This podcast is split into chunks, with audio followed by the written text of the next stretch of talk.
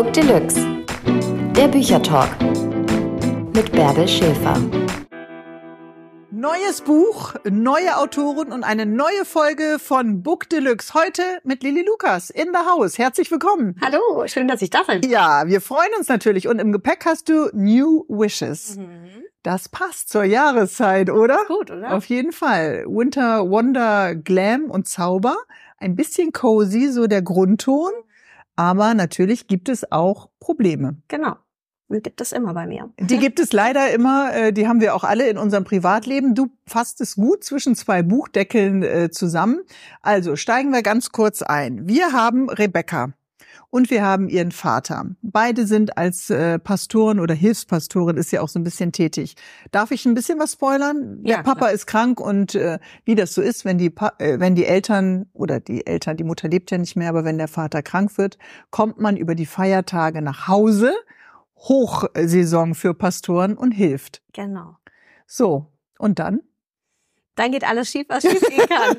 Rebecca freut sich natürlich, obwohl der Anlass nicht der schönste ist. Sie freut sich auf zu Hause, auf diese kuschelige, gemütliche Stadt, ähm, die sie so vermisst. Sie hat ihren ersten Job, sie ist in der Fremde, in der Großstadt und Green Village vermisst sie. Green Valley, genau. Sie freut Green sich, Valley. sie freut sich wahnsinnig auf Green Valley. Sie kommt nach Hause und ähm, kriegt einen kleinen Schrecken, denn in ihrem Zimmer steht ein halbnackter Kerl.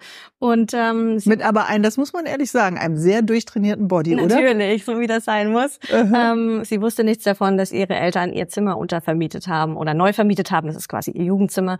Ähm, sie ist da ja nur noch zu Besuch. Sie weiß nichts davon und äh, ja, ist dann not amused. Muss dann erstmal mit der Situation umgehen. Genau. Was vermisst sie dann in, äh, von Green Valley? Also das kennen wir ja alle. Fertig mit der Schule, fertig mit der Ausbildung und dann breitet man die Flügel aus und erobert äh, die Welt. Genau, bei Rebecca ist es ein bisschen anders, weil sie diesen Ort eben so sehr liebt. Sie ist wahnsinnig heimatverbunden. Sie muss aber für ihren ersten Job quasi diesen Ort verlassen. Das macht Mhm. sie nicht so gern.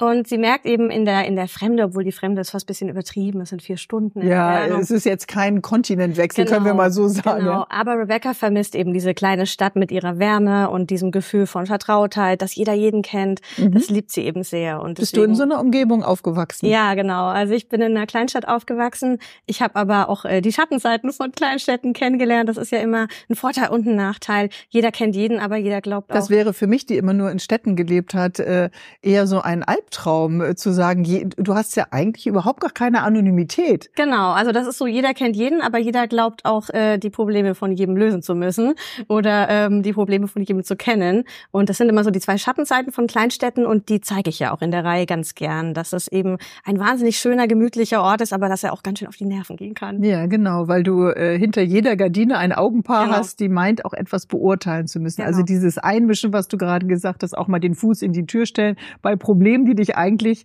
äh, gar nichts äh, angehen. Was für ein Mensch ist Rebecca? Wenn man Rebecca noch nicht kennt, wie würdest du sie beschreiben?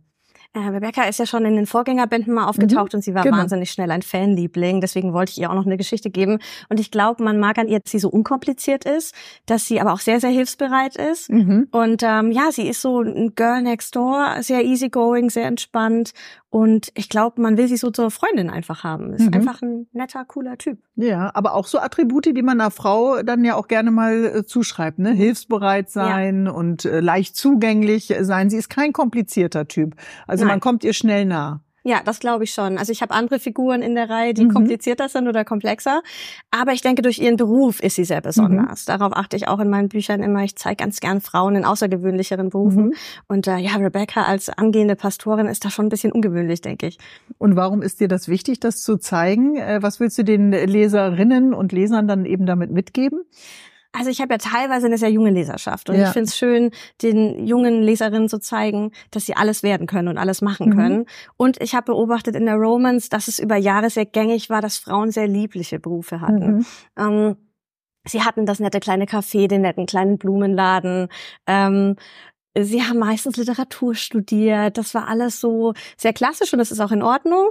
Aber es darf auch mal was anderes sein, Mhm. finde ich. Jetzt hast du gerade gesagt, deine Fanbase ist äh, eher jünger. Äh, lass uns mal über BookTok äh, Mhm. reden. Ja, das ist ja so ein Magnet, Ja. gerade für junge Leute.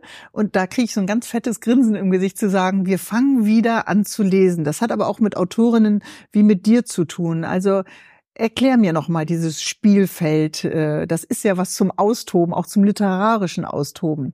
Ja, TikTok. Also es hat ja eigentlich begonnen mit Bookstagram, also mit Genau. Instagram. Da gab es ja auch schon so eine buchaffine Mhm. Community, die ähm, eben wieder das Buch so richtig feiert äh, und inszeniert und Fotos Mhm. macht und Videos macht. Und äh, BookTalk, eben die Community auf TikTok, hat das nochmal gesteigert. Mhm. Da ist das Buch Was eben, ist die Steigerung? Es wird noch mehr zelebriert. Also es werden Mhm. ganze Bücherstapel in die Kamera gehalten. Es werden minutenlange Videos gedreht über, ähm, ja, oder auch Bu Bücher natürlich bewertet in diesen Videos. Es werden Bücher Aber wir reden von gehypt. der Generation, von der wir sagen, die sind nur am Handy, aber genau dieses Medium Social Media sorgt dafür, Genau. dass mehr Bücher verkauft Genau. werden, dass diese Liebe, die wir ja beide äh, jetzt vielleicht schon länger in uns tragen, wieder gefeiert wird. Ja, und das ist so toll.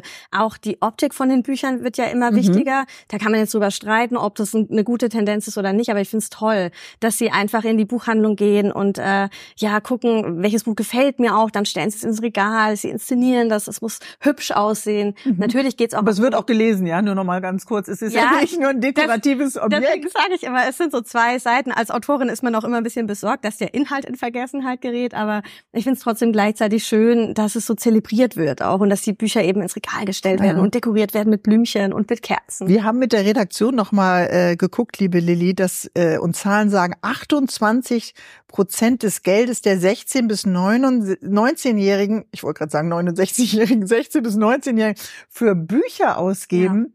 Ich meine, es hieß doch lange, Buchbranche ist tot, Genau. ja. ja. Und BookTalk hat noch mal dazu beigetragen, äh, eine neue, es ist ja eine neue Lebendigkeit. Genau, das hat man zum Beispiel auch auf der Buchmesse Mhm. gesehen dieses Jahr in. Frankfurt. Das war eine Eskalation. ähm, die Schlangen waren unfassbar lang. Da hat man ja selbst auf Seiten der Buchmesse gemerkt, damit hat man nicht gerechnet. Ähm, die Mädels sind bereit, es sind auch Jungs, aber es sind überwiegend Mhm. Mädels, sind bereit, sich auch stundenlang anzustellen, Mhm. Um dann eben ein Autogramm zu bekommen, ein Selfie oder eben eine Sonderausgabe. Und du wirst auch gefeiert über die Fans, die bei Social Media so äh, aktiv sind. Ist das äh, auch für dich eine Quelle des Erfolges? Ja, es ist bereichernd, das ist schön, manchmal auch ein bisschen befremdlich, Mhm. wenn man auf der Buchmesse auf der Toilette angequatscht wird oder wenn jemand einen auf der Toilette dann fragt, kannst du mal schnell mein Buch signieren? ein bisschen seltsam auch, aber es freut einen natürlich sehr, weil diese Wertschätzung, die kommt sofort zurück. Man kriegt eben über Social Media sofort ein Feedback. Das Mhm. ist schön. Nicht nur schön, weil das Feedback- geht in zwei Richtungen. Ne? Also man kriegt natürlich auch ungefragt Kritik über Social Media. Mhm. Damit muss man auch umgehen. Aber ich finde es trotzdem ähm, unglaublich schön. Aber äh, du bist ja jemand, der selber auch sehr aktiv ist auf Mhm. Social Media. Also wenn das deine Fanbase mitbringt, heißt das auch für dich als Autorin, dass du das auch liefern, ich sag jetzt mal, musst oder willst? Beides. Also ich merke schon, dass mittlerweile fast 50 Prozent meiner Arbeit für Social Media draufgeht, Mhm. sage ich jetzt mal. Ja, aber es Soll ist ja auch Arbeit. klingen. Es, ist, ja Arbeit. Es ist Zeit. Ja. Ich versuche schon, jeden Tag Content zu liefern, Mhm. Videos zu machen, natürlich auch meine Bücher zu bewerben, denn das mache ich über diese Reels und TikToks. Mhm. Aber es ist ein Arbeitsaufwand, der früher so nicht da war. Und Und es funktioniert, muss man auch sagen. Ja. Du warst ja äh, vor unserer Sendung vom Book Deluxe, weil wir es irgendwie verpeilt haben, rechtzeitig irgendwie das Buch hierher zu bringen. Ja, es hat dann äh, noch geklappt. Aber hast du noch geguckt in der Bahnhofsbuchhandlung? Gibt's mein Buch noch? Ja. Ja. Und es war alles ausverkauft. Ja. Also äh, das ist ja schon erstaunlich. Ja, das ist wirklich toll. Und da merkt man auch an- anhand von BookTalk, manchmal kann man mit einem Video dafür sorgen, dass die Buchhandlungen leer gekauft sind. Das ist Mhm. schon verrückt. Also das war vor fünf, sechs Mhm. Jahren einfach nicht. Darf ich dir mal kurz mein Buch dafür geben? Aber was heißt das, wenn du jetzt nochmal sagst, äh, ähm, Rebecca ist schon ein Charakter gewesen, jetzt bei New Wishes, Mhm. äh, den die Fans vorher gemocht haben, auch äh, so ein bisschen am Horizont gesehen haben, dann kamen sie ja immer näher. Was sind das dann für Reaktionen von deiner Leserschaft, die sagen, mach sie größer, wir wollen mehr über sie lesen? Dann heißt das ja, die äh, Leser inspirieren dich als Autorin. Ist das nicht ein bisschen verdrehte Welt?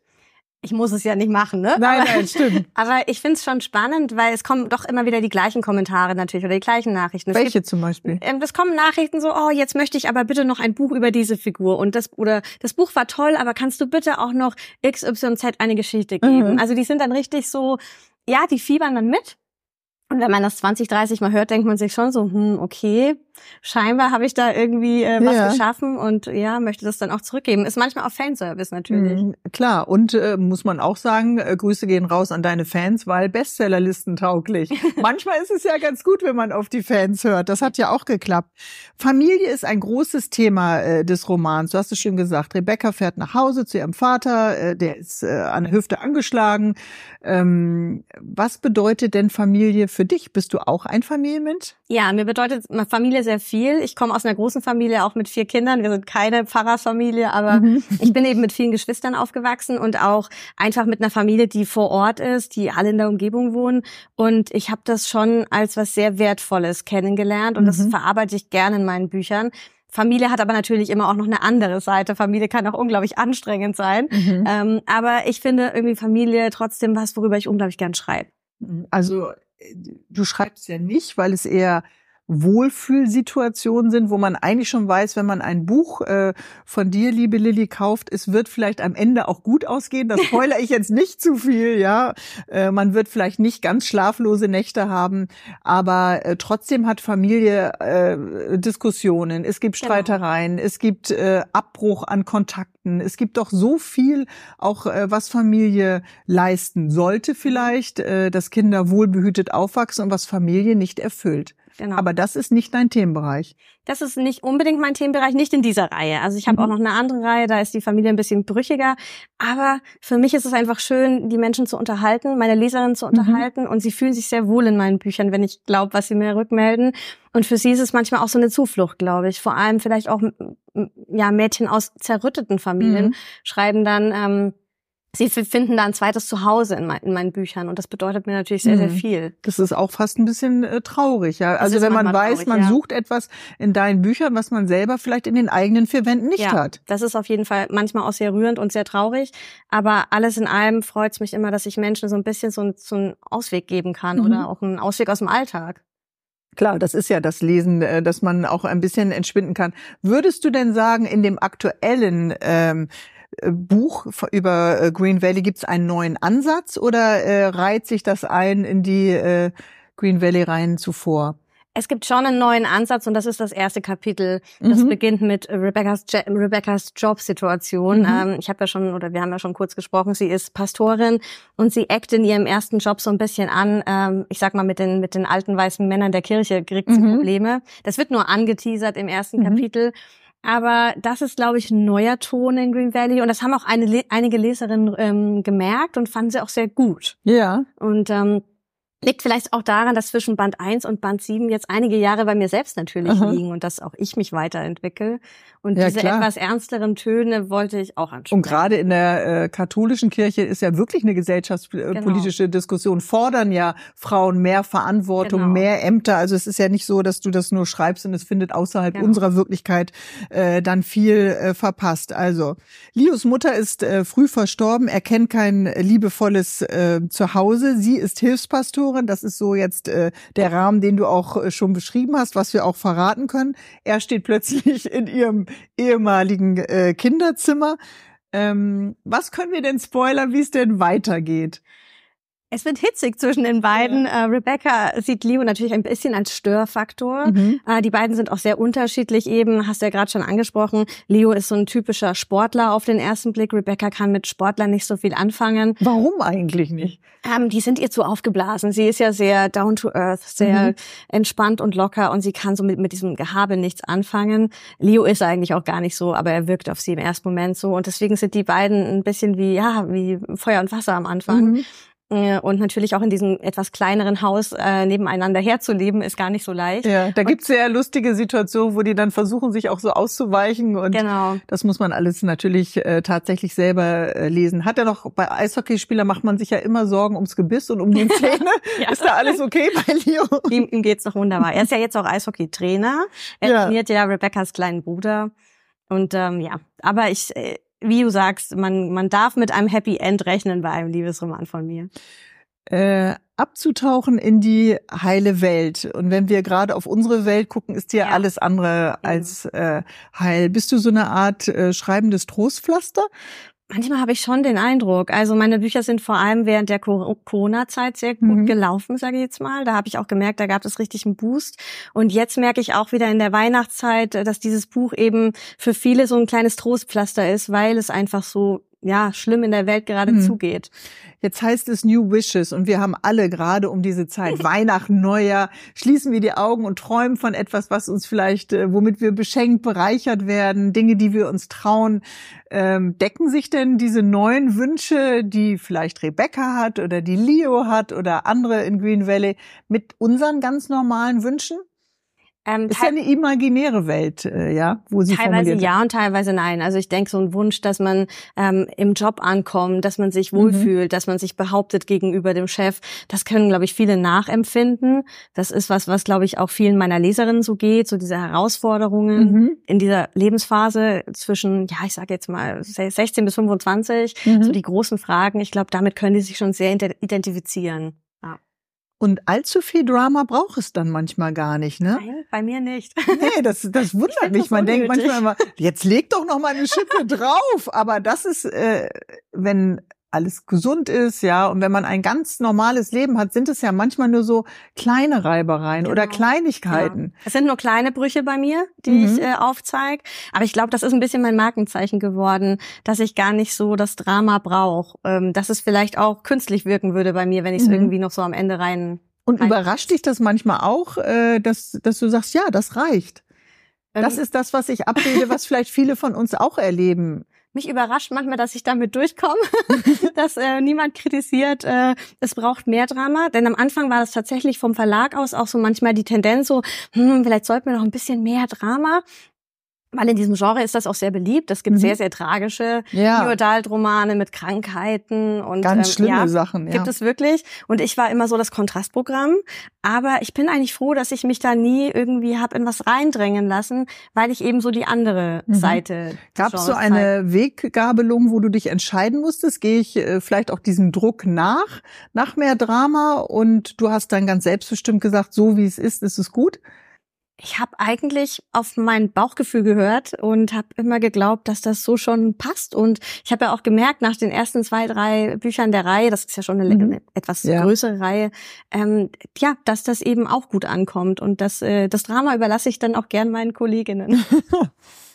Nun bist du schreibend eh schon länger äh, zu Hause. Du mhm. hast Germanistik studiert, du hast in Redaktionen äh, gearbeitet. Was schenkt dir denn das Wort, das Schreiben?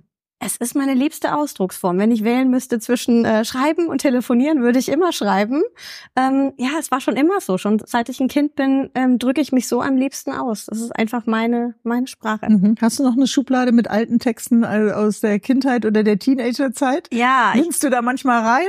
Ich habe tatsächlich auf der Buchmesse jetzt hatte ich meinen Erstling dabei. Er heißt mhm. Düstere Schatten. Ich habe ihn in der sechsten Klasse geschrieben. Es ist eine Horrorgeschichte, in der alle meine Freundinnen mitspielen. Es ist sehr lustig, das im Nachhinein zu sehen. Aber ich bin auch erstaunt. Manchmal denke ich mir auch, das ist gar nicht schlecht für die sechste Klasse. Also was ich da doch schon gedacht habe, da bin ich manchmal beeindruckt von. von ja, wie, wie, mit wie vielen, ich weiß jetzt nicht, wie viele Freundinnen du hattest, aber es klingt nach einigen, du dann jonglierst, das ist ja doch schon eine ganze Menge. Sind dir starke Frauenfiguren wichtig und wenn ja, warum? Ja, ich habe äh, von Beginn an dieser Reihe und auch in meinen anderen Reihen immer starke Frauenfiguren. Einfach weil, ja, ich habe sehr junge Leserinnen, teilweise auch und nicht nur. Ich möchte ihnen einfach zeigen, was möglich ist mhm. und äh, möchte da einfach als gutes Beispiel vorangehen. Deswegen auch die, ja, etwas ähm, spannenderen Berufe teilweise. Ich habe auch eine Brauerin zum Beispiel mhm. in meinen Büchern. Ich habe eine Automechanikerin. Genau eine junge Farmerin. Also ich äh, lege da sehr viel Wert drauf. Äh, und das ist auch, finde ich, ein Charakteristikum von diesem Genre, dass die Frauen inzwischen, das hat sich mhm. sehr gut entwickelt, inzwischen eben sehr selbstbestimmt sind. Mhm. Obwohl wir ja auch sagen könnten, das haben wir doch schon für junge Frauen auch äh, in der Realität. Also mhm. sie sind, möchte man meinen. Ja, möchte man meinen. Ja, ja. wir haben CEOs, wir haben Ministerinnen, ja. wir hatten die Ex-Bundeskanzlerin, äh, aber es sind äh, natürlich äh, zu wenig. Genau. Genau. Also das ist tatsächlich noch so, das beobachtest du auch. Es gibt immer noch eine Reaktion auch der jungen Leserin, die sagen, genau das ist vielleicht auch etwas für mich. Es Ja. sind ja auch manchmal Berufe, die, wie zum Beispiel Brauerinnen, ja häufig noch männlich besetzt sind. Ja, eben. Also das ist mir auch wichtig zu zeigen, dass sich da auch was ändern kann. Mhm. Und ich habe den Eindruck, die Leserinnen mögen das gerade, dass es, dass man ihnen mal aufzeigt, dass es auch anders geht. Äh, manchmal stößt es auch was an. Also ich bekomme dann oft auch Nachrichten in diese Richtung. Ähm, ich finde es so spannend. Ich habe mich jetzt auch mal schlau gemacht, was man als Brauerin so können muss. Habe ich Mhm. wirklich Nachrichten bekommen. Es freut mich total, Mhm. dass ich irgendwo so einen kleinen Anstoß geben konnte, so einen kleinen Impuls. Ähm, Also Branchen, die Nachwuchssorgen haben, können sich jetzt bei dir melden und können sagen, hey, unsere Ausbildungsplätze sind umgesetzt, komm doch mal vorbei, liebe äh, Lilly. Ähm, du schreibst schon äh, länger, aber erst seit der Green Valley-Reihe in diesem Genre New Adult. genau. Ähm, jetzt bist du selber schon Mutter eines Kindes. Ähm, Gibt es selber ein Alterslimit für New Adult? Nein, man hat es mal gedacht. Das Genre Mhm. war mal so angedacht für, ja, vielleicht 16- bis 25-Jährige. Und ich glaube, dann war die Branche überrascht, dass äh, sie quasi überstimmt wurde. Wenn ich mir meine Lesungen so anschaue, dann gibt es da kein Alterslimit. Es kommen sogar Großmütter mit ihren Enkelinnen zu mir in die Lesung. Das finde ich super. Und die lesen beide die Bücher. Also ich finde, Liebesromane kennen keine Mhm. Grenze nach unten oder nach oben. Vielleicht nach unten doch, ja. Aber nach oben, finde ich, ist das alles total offen. Also Und- ich freue mich darüber. Und welchen Blick musst du dir denn äh, beibehalten im Schreiben, dass du genau dieses Genre eben auch äh, bedienst? Wo ist da die Herausforderung für dich oder bist du gefühlt noch in diesem Alter? Also ich bin natürlich nicht mehr in dem Alter, ich fühle mich aber auch nicht so weit weg. Ich kann mich schon noch gut dran erinnern, Mhm. was mich damals beschäftigt hat, was mich umgetrieben hat. Und ich bin eben auf Medien ähm, aktiv wie TikTok und Instagram. Dadurch erfährt man schon, was bewegt meine, was Mhm. bewegt die Leserinnen, welche Themen sind das. Und das sind eben die spannenden Themen. Diese großen Fragen, die man sich stellt mit äh, 16 bis 25 eben. Wer werde ich sein? Wer will Äh, ich sein? Wer mhm. darf ich auch sein? Äh, Ja. Identität, ähm, ja. Erster Beruf, erste große Liebe, erste Wohnung. Das ist einfach eine schöne Zeit, an die ich mich auch gerne erinnere. Mhm. Und die ja auch äh, offensichtlich dich dann auch stark geprägt hat, dass die Ja. Lust auch, das muss ja auch bleiben, eine eigene Motivation, dieses Genre zu bedienen. Also äh, wenn dieses Feuer in dir nicht brennen würde, könnte man das ja auch äh, schwer so erfolgreich äh, bedienen. Jemand, der das nicht kennt, wie würdest du das Genre gen genau beschreiben?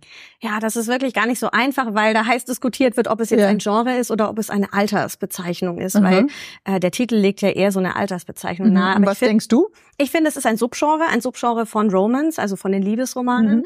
Natürlich sind die Protagonistinnen tendenziell etwas jünger, also Anfang Mitte 20. Mhm. Aber die Themen sind die gleichen wie in der anderen Romance auch. Vielleicht sind sie ein bisschen jünger im Sinn von eben erste Liebe, erste Wohnung. Aber es ist eine schöne Liebesgeschichte Mhm. im Zentrum. Und äh, deswegen bin ich auch der Meinung, dass es jeder lesen kann. Also du sagst jetzt Romance ist jetzt gleichzusetzen mit dem äh, Liebesroman. genau. Wir, wir Und dann gibt es äh, in deinen Augen dann wenig Unterschiede zwischen New Adult und also die, Romance? Die Unterschiede sind natürlich die Protagonistinnen, Mhm. dass die etwas jünger sind. Die sind äh, bei New Adult manchmal 19, manchmal 25, 26. Das ist natürlich jetzt Mhm. ein Unterschied zu einer Kerstin Gier oder so zum Mhm. Beispiel. Fällt mir jetzt einfach gerade ein. Aber trotzdem kann man es absolut lesen, wenn man älter als 25 ist. Die Themen sind vielleicht, ja, das sind vielleicht die, die Themen, die eben die, die, jungen, die jungen Leserinnen umtreiben, das stimmt Mhm. schon. Aber ich erlebe immer wieder, dass ältere Leserinnen, und das klingt immer so doof, weil älter, älter heißt älter als 25, Mhm. kommen auf mich zu. das bin ich übrigens Du musst auch. das vorsichtig bei mir ansprechen, aber du Ja. bist es ja auch. Eben, also ich meine das niemals böse, aber älter als 25 kommen auch auf mich zu und ärgern sich dann manchmal regelrecht und sagen, sie verstehen gar nicht, warum das immer so hingestellt wird als so junges Mhm. Genre. Das kann man doch absolut auch lesen mit Mhm. über 30 und über 40. Natürlich. Äh, Eben. sonst kann man ja immer noch sagen, ich kaufe das Buch für meine Tochter oder für Genau. die Freundin einer Tochter. Äh, das, äh, man muss sich auch nicht erklären, wenn man überhaupt ein Buch liest. Du bist genau wie Sebastian Fitzek, der unser Gast ja auch schon Ja. hier war bei äh, Book Deluxe, eine absolute Vielschreiberin. Äh, wie kommt das? Oh, das ist ein großes Kompliment, mit Ja. Sebastian Witzig in einem Satz genannt zu werden. Ähm, ja, was heißt Vielschreiberin? Ich schreibe zwei Bücher im Jahr, manchmal auch drei, so wie dieses Mhm. das Jahr. ist viel.